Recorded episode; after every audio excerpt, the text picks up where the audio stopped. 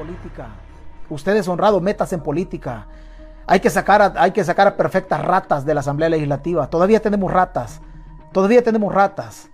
Sacaron a las ratas, en la, la, elección pasada se sacaron las ratas gordas, tanto de la izquierda como de la derecha, y llevamos ratas con el estómago pachito.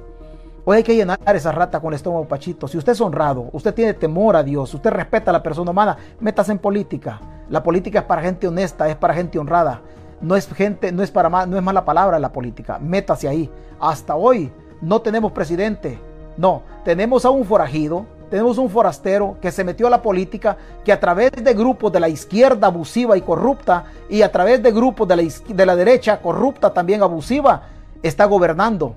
Y se aprovechó de todo este rollo que nosotros teníamos institucionalmente en El Salvador y hoy está ahí. No tenemos presidente, tenemos un delincuente que guía una de las mafias más grandes que hay en El Salvador. No hablo de la MS, no hablo de la, de la 18, que si cometieron delitos, que los metan presos.